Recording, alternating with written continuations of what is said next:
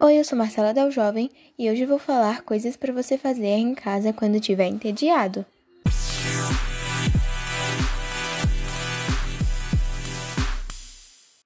Nesta época de quarentena, muita gente tem ficado entediado, tipo eu. Então, quando estiver entediado, você pode fazer alguma dessas coisas.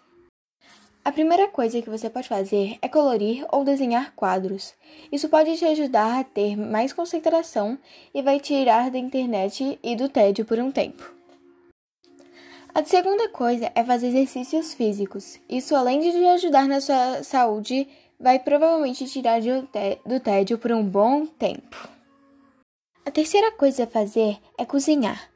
Pode ser um bolo, um pão ou até um almoço. A quarta coisa é ver filmes e séries novas, que você deixa para assistir depois que terminar o que você está vendo. A quinta coisa é ler livros de diferentes estilos.